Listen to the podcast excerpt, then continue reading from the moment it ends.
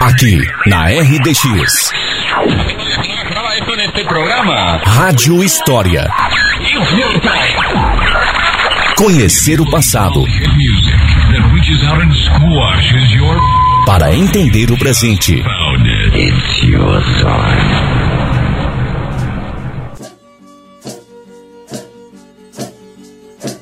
Olá, ouvintes do Rádio História, bom dia! Vocês sabiam que nossa região já foi habitada por grupos indígenas e que há estudos arqueológicos que comprovam a presença de tradições de agricultores e ceramistas aqui no município de São Mateus do Sul?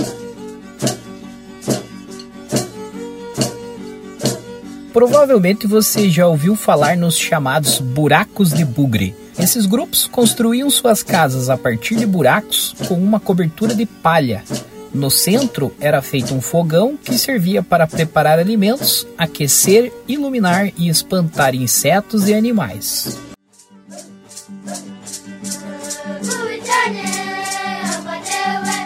Em pesquisas arqueológicas realizadas aqui em 2007, foram encontradas evidências de dois grupos indígenas, as tradições Itararé Taquara e Tupi-Guarani, com datações próximas de mil anos antes do presente. Esses grupos eram agricultores e ceramistas, ou seja, construíam objetos em cerâmica além de produzir artefatos líticos como ferramentas e armas.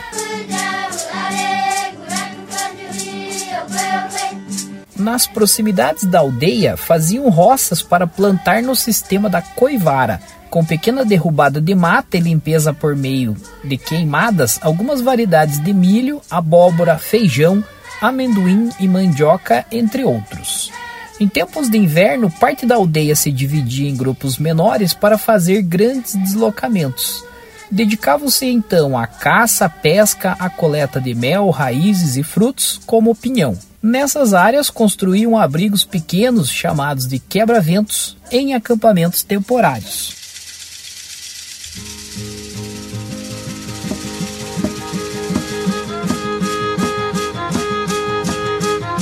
Na nossa região, nas informações e abordagens arqueológicas executadas, registraram a presença de grupos indígenas relacionados ao tronco linguístico Macro-G, representados pelos Caigang, Xokleng e os Tupi-Guarani, referentes ao tronco Tupi. Como já comentado, esses grupos eram ceramistas, caçadores, coletores e horticultores.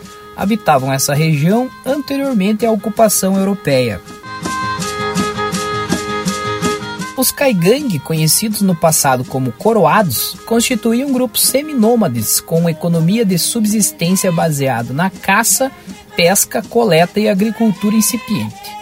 Dominavam espaços situados entre o atual estado de São Paulo e Rio Grande do Sul, estendendo-se até Missiones, na Argentina. No Paraná, ocuparam os três planaltos que o constituem, estabelecendo-se nas proximidades de grandes rios e seus afluentes, como Paranapanema, Tibagi, Itararé, Paraná, Iguaçu, Piquiri e Eivaí. Ocuparam ainda partes do litoral. Na Casa da Memória de São Mateus do Sul encontra-se diversos materiais cerâmicos elíticos que foram encontrados em vários locais do município e em sítios arqueológicos catalogados, como pontas de flechas, facas, raspadores, machados e mãos de pilão vale uma visita.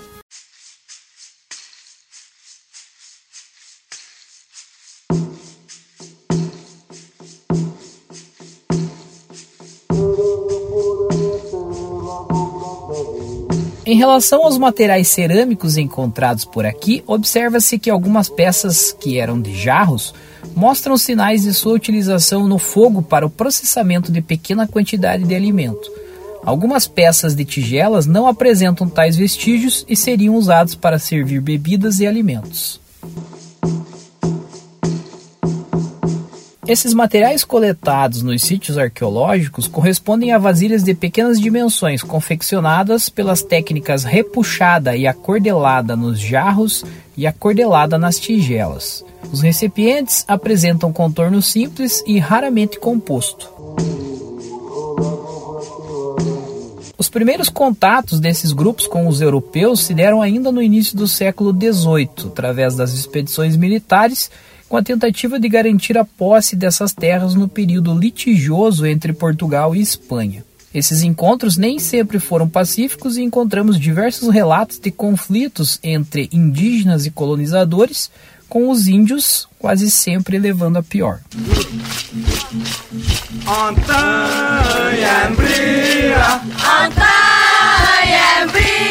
Além do hábito do chimarrão, como já contado aqui no Rádio História em episódios anteriores, temos no nosso vocabulário diversas palavras de origem tupi, como Paraná, Iguaçu, amendoim, arara, tatu, guri e inúmeras outras. Cotidianamente encontramos descendentes indígenas vendendo artesanatos em nossa cidade. Com belos gráficos de taquara colorida e trançada, essa arte é a expressão da cultura dos povos nativos em nossos territórios. Conseguem manter a diversidade cultural através do tempo.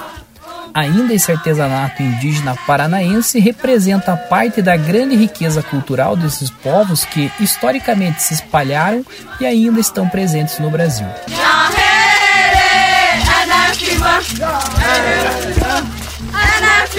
Eu sou Tiago Portes Borges, esse é o Rádio História de hoje, espero que tenham gostado.